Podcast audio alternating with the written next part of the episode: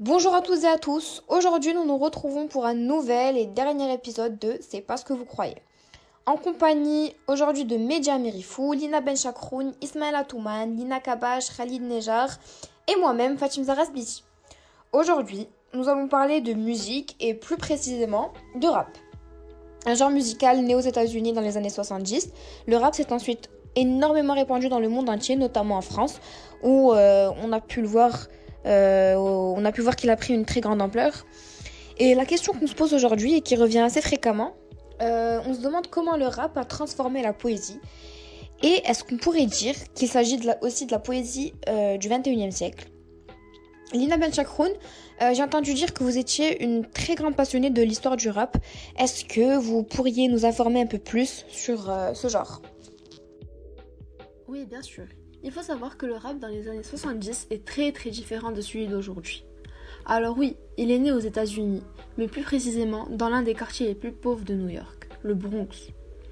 Au début, DJ Cool Herc, un homme assez connu dans le Bronx, a mis en place des block parties qui sont des sortes de soirées en extérieur où des DJ, graffeurs, danseurs ou tout simplement habitants du quartier se regroupent pour danser, écouter de la musique et faire des battles. Cool Herc a eu l'idée de faire ces soirées afin d'oublier en quelque sorte la vie de tous les jours. Comme on a dit précédemment, Cool organise des battles de danse et fait monter des personnes sur scène représentatives de chaque quartier pour mettre de l'ambiance. Ces block parties étaient très populaires dans le Bronx. Il y avait de plus en plus de monde qui montait sur scène. Les clashs s'amélioraient de plus en plus, les paroles devenaient en accord avec l'instrumental. Mais elles n'étaient pas construites. C'était simplement des altercations rythmées entre différents groupes. À l'origine, le rap naît de la culture hip-hop chez les Américains. Les premiers M6 sont nés et au fur et à mesure, le rap s'est développé dans tout New York. Le rap arrive en France dans les années 80 pour la première fois avec l'animateur radio de Carbone 14, Phil Barney, qui s'inspire d'un des premiers morceaux hip-hop rap de l'époque du label Sugar Hill Records. Barney crée une émission avec un générique qui s'appelle Salut les salauds aussi en 1984, TF1 diffuse l'émission Hip Hop, présentée par Patrick Juté, dit Sydney qui rendra célèbre le rap partout en France.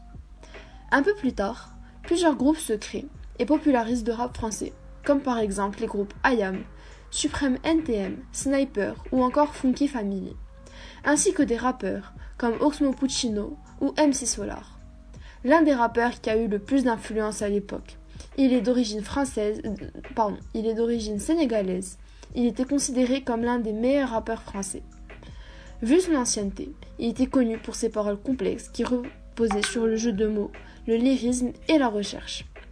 Ce qu'il faut savoir aussi, et qui est très important, c'est que les premiers rappeurs à l'origine cherchaient à se faire remarquer et oublier leur quotidien quelque peu compliqué, en cherchant, en, en chantant et en extériorisant leurs nerfs et leur haine. On peut l'entendre dans les extraits suivants.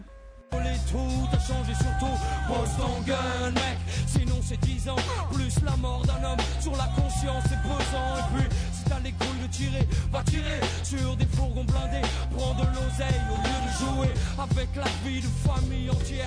Petit frère n'a qu'un souhait de devenir grand. C'est pourquoi il s'obstine à jouer des sauvages dès l'âge de 10 ans. Devenir adulte avec les infos comme mentor, c'est éclater les tranches de ceux qui ne sont pas d'accord. À l'époque où grand frère était gamin, on se tapait des délires sur Blanche-Neige et les sept nains. Maintenant les nains, on gicle les blanches neige. Et tape éclate, des types claquent dans Mortal Kombat. À 13 ans, il aime déjà l'argent. Alors ça c'est sûr, on peut clairement dire qu'ils extériorisent leur nerfs. Hein. Ça c'est vraiment le cas de le dire. Euh, on en sait maintenant un peu plus sur le rap. Euh, j'aimerais bien aussi rester dans la thématique consistant à rapprocher le rap et la poésie. Euh, on voudrait s'y intéresser davantage. On voudrait vous poser la question à vous, Lina. Est-ce que vous pouvez nous en dire plus en ce qui concerne les points communs qui rapprochent l'écriture du rap et celle de la poésie? Alors oui, bien sûr, il faut savoir qu'au niveau des caractéristiques syntaxiques et phoniques, les plus gros points communs entre ces deux pratiques sont certainement dans le rythme et la rime. Le rythme est remplacé par ce qu'on appelle en anglais le flow, donc en français si vous préférez le flux. Dans le rap, il est influencé par la manière dont le rappeur agence ses paroles. Il peut par exemple respecter un maître, c'est-à-dire alexandrin, octosyllabe, etc. On trouve même dans certains morceaux la suppression de quelques pronoms pour le respecter. Il peut aussi changer de vitesse lors de l'enregistrement du morceau, mais aussi d'intonation, le principal étant de suivre et d'être cohérent avec l'instrumental qui est aujourd'hui souvent produit avant l'écriture. On pourrait rapprocher ça avec la poésie par la ponctuation et le maître qui donne le ton de cette dernière. Concernant la rime, elle est souvent considérée comme un critère pour juger la technicité d'un rappeur. Les plus techniques peuvent former des rimes très riches qui ce qui surprend à l'écoute, grâce à l'homophonie encore les figures de style, telles les allitérations, les assonances ou encore les homéotélotes, qui sont les répétitions des mêmes sons en fin du mot ou de phrase. Les paronomas, qui rapprochent les deux mots au son semblable, présentent encore une fois en poésie. Le rap présente bien plus de figures de style, mais pour ne pas s'attarder sur chacune, on peut quand même dire que la métaphore domine, ainsi que l'hyperbole souvent dans l'ego trip. De plus, on retrouve des caractéristiques similaires au niveau des limites de l'écriture, c'est-à-dire là où l'on doit s'arrêter. Par souci de code ou réglementation, le rap de nature populaire est très proche ici de la poésie moderne qui apparaît dans la deuxième moitié du XIXe siècle chez des poètes comme Baudelaire, qui n'hésiteront pas à prendre un maximum de liberté dans leurs textes et de parler de tout ce que bon leur semble. Alors, on a pu remarquer aussi que le rap a beaucoup changé tout au long de ces dernières décennies, notamment au niveau des thèmes abordés. Euh, et il reste encore pour beaucoup de personnes, malheureusement, un simple concentré de vulgarité, sans but précis et sans fond, ce qui pourrait l'éloigner, en fait de la poésie. Alors tout d'abord, Mehdi Khalid, euh, est-ce que j'ai raison? Est-ce que vous avez quelque chose à répondre aux personnes qui portent euh, ce discours et ces préjugés? Alors comme tout autre genre musical, euh, le rap a bel et bien évolué, et je dirais même radicalement. On peut maintenant discerner deux grandes branches. La première étant plus destinée à un succès commercial, je dirais, beaucoup moins contestataire qu'à une certaine époque, et qui regroupe plusieurs sous-genres comme l'ego trip, un sous-genre où euh, le rappeur va souvent se mettre en valeur par rapport aux autres. Ensuite, nous avons le gangsta rap, qui, euh, bien que moins présent que dans les années 2000, euh, est encore euh, en activité. Il repose là encore sur de la mise en valeur du rappeur, mais dans une dimension un peu plus liée à la rue, aux armes, au trafic de drogue par exemple. une certaine crédibilité du rappeur vis-à-vis de la vie en banlieue finalement. Enfin, un cliché, si je puis dire. Et encore, euh, on peut retrouver euh, le troll rap, euh, voilà, où le rappeur incarne souvent un personnage délirant, à l'image de rappeurs comme Lorenzo, qui lui est un fêtard voilà, instoppable dans ses morceaux, ce qui fait son originalité et finalement son succès en quelque sorte. Alors on peut écouter un petit extrait tout de suite de ce que l'on retrouve souvent aujourd'hui. Je suis mais tu fais le jaloux. Vas-y, passe dans le four, il fait chaud comme un Rio. Si j'achète nouveau gamos, ils vont me le rayer. Je suis dans le sas, on danse la salsa. Je suis dans le sas, on danse la salsa. Je danse la salsa. On veut plus aller à l'intérim, on préfère augmenter les délits. Eh, au quartier, tout le monde nous obéit. Chef, bandit, truand de la galère. Gang, vois ma face devient ton malheur. Imbécile, trop loin, ma gueule, toujours dans l'avion. Euh, donc voilà, alors bien sûr, les sujets à aborder sont souvent moins réfléchis et cohérents. Euh, les plus récurrents sont liés au succès du rappeur. Euh, voilà, on peut notamment retrouver un désir euh, d'avoir un mode de vie de rockstar finalement composé essentiellement à base de, de sexe, de drogue ou d'argent encore. Voilà, le rappeur reprend encore une fois beaucoup son influence, ou encore la vie dans la rue dont beaucoup de rappeurs sont issus. Mais néanmoins, on peut quand même retrouver de l'engagement dans certaines causes à travers certains morceaux. Euh, souvent cru, qui décrit finalement euh, une certaine violence du monde, on va dire, le plus souvent. Euh, c'est ce qu'on retrouve dans les textes. Et un autre point intéressant aussi est le fait que certaines choses pouvant être considérées comme tabous dans d'autres genres musicaux, par exemple, font partie intégrale de cette musique. Notamment les drogues, par exemple, qui ont, elles, un réel effet sur les morceaux, que ce soit sur l'écriture, les instrumentales et les flows. Et chaque rappeur, dans ses morceaux, donne sa touche personnelle au sujet à chaque fois. Euh, ce qui fait qu'on se retrouve avec une variété incroyable et finalement quelque chose qui est assez bien euh, puisqu'on ne parle pas assez de, euh, de ces choses qui sont bel et bien présentes dans notre société et que beaucoup de gens préfèrent nier. ce, que je trouve, ce que je trouve dommage finalement parce que ça divise plus que ça ne rassemble aujourd'hui. Alors, les instrumentales sont souvent trap, c'est un style qui est caractérisé par les basses, même si certains artistes préfèrent varier avec différentes sonorités, pardon. Et euh, aussi pour parler des flows, la manière de poser sur l'instrumental du rappeur, de poser ses paroles. Alors on trouve vraiment de tout, que, que ce soit agressif, euh, chanté. Il y a vraiment une variété et créativité incroyable qui relève du niveau artistique français encore une fois et qui fait rentrer le rap dans le monde de l'art bien sûr. Alors voilà une question qui revient aussi assez souvent.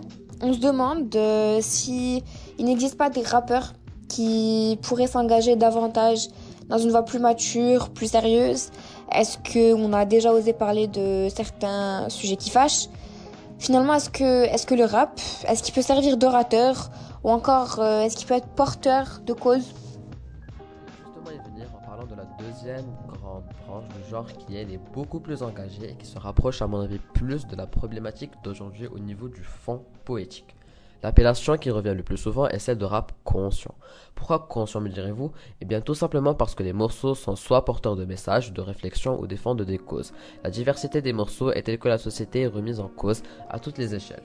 Les morceaux du rap traitent plusieurs thèmes tels que l'homophobie, le racisme, le sexisme, l'islamophobie, la xénophobie, la pauvreté et même des sujets sombres de la société tels que la pédophilie. Mais des sentiments sont aussi explorés et parmi eux on retrouve l'amour, la tristesse, l'isolation. Et pour vous donner des exemples, on peut citer Nekfeu, Hugo, TSR, mais aussi des femmes qui commencent enfin à être bien représentées sur la scène du rap comme avec Chilla. D'ailleurs, je vous propose d'écouter quelques extraits tout de suite. C'est pur comme l'amour des jeunes, le murmure des gens s'amplifie, on vit à peine, on meurt déjà, c'est le son des caves qui remontent et dérange, ces putains de riverains pour partir loin, j'ai fraudé, nique le train et c'est. Je veux pas finir seul, je me sens bridé par les clichés, j'ai pas de chaussette neuve, un petit plateau sur le bidon devant Forest Gump, je voudrais sortir mais j'ai un gros bouton sur la gueule. quand même souligner le fait que s'il y a bien quelque chose qui n'a jamais changé dans le rap, c'est bel et bien l'art de la punchline. Des paroles frappantes qui donnent toute la percussion au morceau. Et c'est là qu'entre en jeu la vulgarité que vous avez mentionné Fatih. On ne peut nier son omniprésence dans le rap actuel, mais finalement, ne vous êtes déjà jamais questionné sur son rôle avant de la critiquer il ne faudrait pas oublier d'abord que le rap est un genre populaire.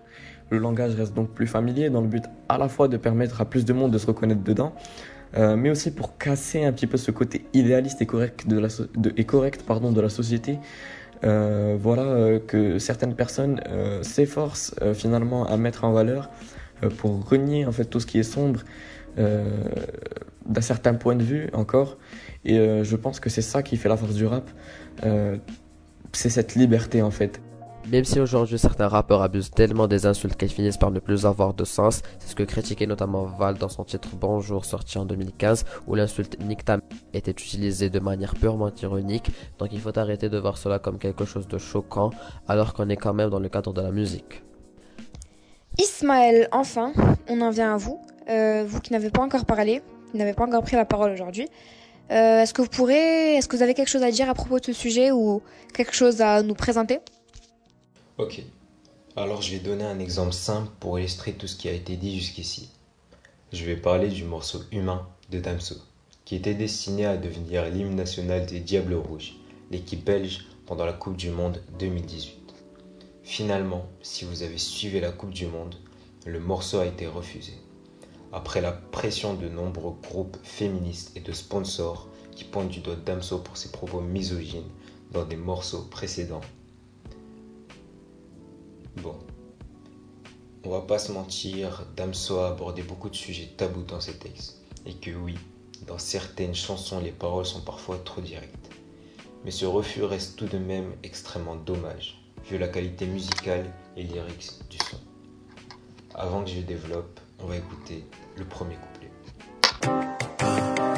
Villa ton violent, pas mes gens président tout un temps. Billet pan violet en vol au vent survolant livraison. Gilet blanc d'achète sans cacher dans casier d'adolescent. Cardigan Louis Vuitton pour deux fois mon temps de fabrication. Prisonnier isolé réveillé par biais de chiffonnier. Salarié sous-payé, avarié, soudoyé, suicidé. Lampadaire sans lumière, éclair, STF et bandoulière. Antipode de la mort d'Andicos, peu clamant visionnaire. Tatouage insensé, cafouillage de pensée tout l'été. Dénudé, pendu, blé, très moussé sous l'effet de la scène. Policier étranger dérangé pour ce qu'il est pour foncer. Odyssée mystifié, colisé, réparé, offensé. Qui sont-ils quand ils l'ont jamais vraiment été? Ok. Là, faut suivre parce que je vais aller vite. Pour commencer, l'écriture égale la littérature poétique. Dans le premier couplet, il enchaîne les rimes, Vilain temps, violent temps, fin méchant président tout un temps. Phonétiquement parlant, on se rapproche beaucoup de figures de style qu'a abordé Lina en amont. Cette maîtrise des mots permet musicalement parlant de donner un rythme dansant et joyeux, ce qui colle parfaitement avec la Coupe du Monde. Pour le fond, Damso commence par critiquer plusieurs mœurs de nos jours. Il aborde la politique, vilain temps, fin méchant, président, tout un temps. Il enchaîne ensuite dans l'ordre sur les crimes, les trafics de drogue, les harcèlements physiques et moraux, les prisonniers, la sous-traitance des ouvriers, les sans domicile fixe, et j'en passe. Bref, des problèmes dont tout le monde est au courant, mais on n'en parle pas assez. Il finit par une très belle question. Qui sont-ils quand ils n'ont jamais été? Waouh. Puis, le refrain qui pour moi, au-delà du rap, au-delà de la poésie et au-delà du personnage de Damso, est tout juste un chef-d'œuvre lyrical. Je vous propose de maintenant d'attaquer le refrain. Mais vraiment été, personne n'a déjà rêvé de naître. Perdu dans le berceau, je n'ai pas cessé de naître. J'ai couru dans mon cerveau jusqu'au fond de mon être. J'ai trouvé loin de mes vaisseaux tout ce qui faisait mon être. Personne n'a déjà rêvé de naître.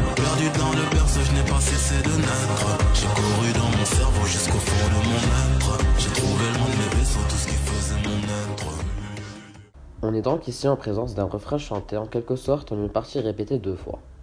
On retrouve donc des rimes riches et plates avec deux anaphores, une dans les deux premières lignes et une autre dans les deux suivantes, ainsi que de répétitions en fin de ligne à chaque fois.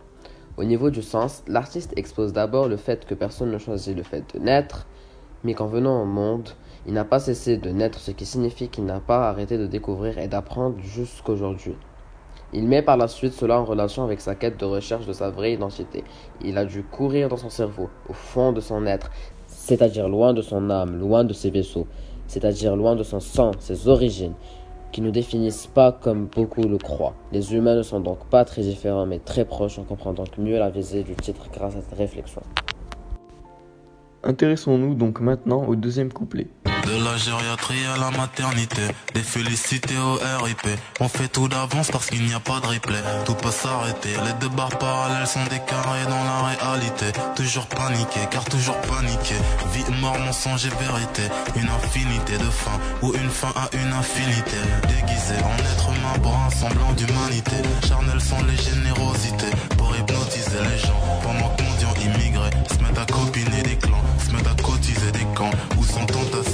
Je crois que le plus intelligent serait d'avouer qu'on est con, serait d'avouer qu'on est blanc, noir ou quel que soit le ton. Voir ce que nous laisse le temps, croire en nous mais sans le en. Car qui sommes-nous vraiment quand on l'est pas vraiment? Alors comme vous avez pu l'entendre, je pense, euh, les quatre premières lignes sont en rimes croisées et suffisantes, euh, voire pauvres, pour pouvoir en- ensuite enchaîner avec des rimes plates dans les autres lignes. On a aussi la présence de nombreuses figures de style agissant sur la phonétique, comme par exemple des répétitions ou des assonances, euh, comme à la cinquième et à la septième ligne. Alors ici, Damso évoque en premier la vie, qui débute donc à la maternité, où l'on reçoit des félicités, et qui finit à la gériatrie, où l'on s'occupe de personnes âgées jusqu'à leur mort, et donc le RIP. Nous sommes donc en présence d'un chiasme, c'est donc une structure en AB, BA, voilà, des termes répartis de cette manière. Et euh, finalement, euh, Damso dit ensuite sur cette période qu'on y fait tout d'avance, car on ne peut pas la revivre. Il n'y a pas de pause associée euh, aux deux barres parallèles dans ses paroles, mais seulement un arrêt net, le carré, soit euh, le stop. Alors il continue en disant que l'humain dans sa vie est toujours en alerte, en attendant le jour où il se fera avoir, ou euh, tout simplement il subira un échec. Alors cela l'empêche donc de vivre dans la vérité car il doit se mentir et mentir aux autres en jouant un rôle par exemple pour ne pas se faire avoir et euh, subir des échecs. Il respecte donc les normes, soit un semblant d'humanité et il ne retrouvera euh, donc que cette vérité que quand euh, tout s'arrêtera pour lui et donc à sa mort où il arrêtera donc de jouer un rôle. Et puis pour lui, l'attention des humains est détournée de sujets importants comme l'immigration, parce qu'on sait qu'aujourd'hui il y a des milliers, des millions de migrants finalement qui vivent des situations précaires. Et ces priorités sont, euh, sont finalement détournées par la débauche par exemple, euh, comme il le dit, les générosités, les générosités pardon, charnelles, euh, qui sont des instincts qu'on pourrait qualifier de primitifs. Alors il conclut donc avec une antithèse, il serait intelligent d'avouer que nous sommes cons pour avancer et nous focaliser sur les priorités et cela passe d'abord, selon lui, par l'acceptation de sa vraie personne, euh, par tout le monde finalement, pour qu'on pour qu'on puisse croire en nous à la fois et croire aux autres. Et assumer que nous n'avons pas le temps d'être parfaits dans une vie et pouvoir la vivre pleinement finalement. Et pour finir le dernier couplet, suis plus trop humain, mais plus que humain quand je vois l'humain. Puis soudain plus rien, y a plus trop d'humains que des terriens. Sur un grand terrain, qui sème, qui se tue, qui saigne pour rien. Comme un chérubin, la seule voix que je suivrai c'est celle de mes cordes vocales. Ne fait pas appel, la vie a ses failles. Facture, courrier et rappel pousse à faire du sale. Ils ne se veulent pas du bien, l'humain se fait du mal. Pour être ensemble devant nous vivre séparément. Je crois que dans l'ensemble c'est plus facile quand on se ment. Y a des gens comme moi qui ne savent plus trop ce qu'ils sont, qui se posent la question, mais qui suis-je vraiment quand je suis plus vraiment? Le rappeur belge commence par cinq lignes où il enchaîne entre répétition du mot humain et mot pour obtenir une assonance en. Et la fin du couplet est en rime croisée. Ici, il se décrit comme insensible face au monde, un terrain où les humains sont en compétition comme au football, ce qui rappelle le rôle initial du morceau, sauf qu'ici, cela est pour un rien. Il est sans cœur, mais toujours plus humain que les autres pour, pour survivre. Pardon. Il se doit de suivre un chemin, celui de ses cordes vocales et donc de sa voix, qui est sa manière de profiter de sa vie avant de ne plus pouvoir faire appel, c'est-à-dire euh, changer la décision divine qui est de l'envoyer au paradis ou en enfer, contrairement à la vie où il peut changer les choses. Enfin, pour l'humain est poussé au crime du fait qu'il doit toujours lutter et travailler pour payer des factures et que donc tout simplement l'humain est fait pour vivre seul, pour conserver la paix, où il doit jouer un rôle pour résister. Il se repose donc enfin à la question de qui est-il lui vraiment? Et joue-t-il un rôle après avoir dans les précédents couplets posé la question aux humains sur eux-mêmes sans jamais trouver de réponse? Sur cette analyse, je pense qu'on peut vraiment affirmer que Damso reste un rappeur unique en son genre. Un rappeur engagé qui ose s'aventurer où là où beaucoup d'autres ont échoué. Un rappeur qui donne ici un exemple de rap conscient, mais aussi de poésie moderne. Merci beaucoup pour toutes ces informations et cette analyse des plus réussies, je trouve, qui finalement peuvent nous faire réfléchir quand même à propos de ce sujet. Faut l'avouer, le rap est un sujet assez particulier. Énormément de personnes peuvent se faire une mauvaise idée à ce propos sans forcément s'y intéresser. Lorsqu'on entend rap, on le fait systématiquement rimer avec vulgarité en général. Mais aujourd'hui, nous avons réussi à aborder ce sujet le plus largement possible et j'espère que ça vous a plu et surtout intéressé. On a pu voir que le rap et la poésie se rapprochent énormément de par certains procédés d'écriture. Les sujets abordés se rejoignent aussi dans le fond en parlant de sujets divers. Ils peuvent être engagés comme libres ou esthétiques. Je pense qu'il est finalement venu le moment pour nous de clore ce débat. Euh, on a appris énormément de choses sur le rap. Je remercie toutes les personnes assises autour de cette table et je remercie de nous, de nous avoir prêté votre temps et votre savoir surtout. Et je vous dis à la prochaine pour une nouvelle émission.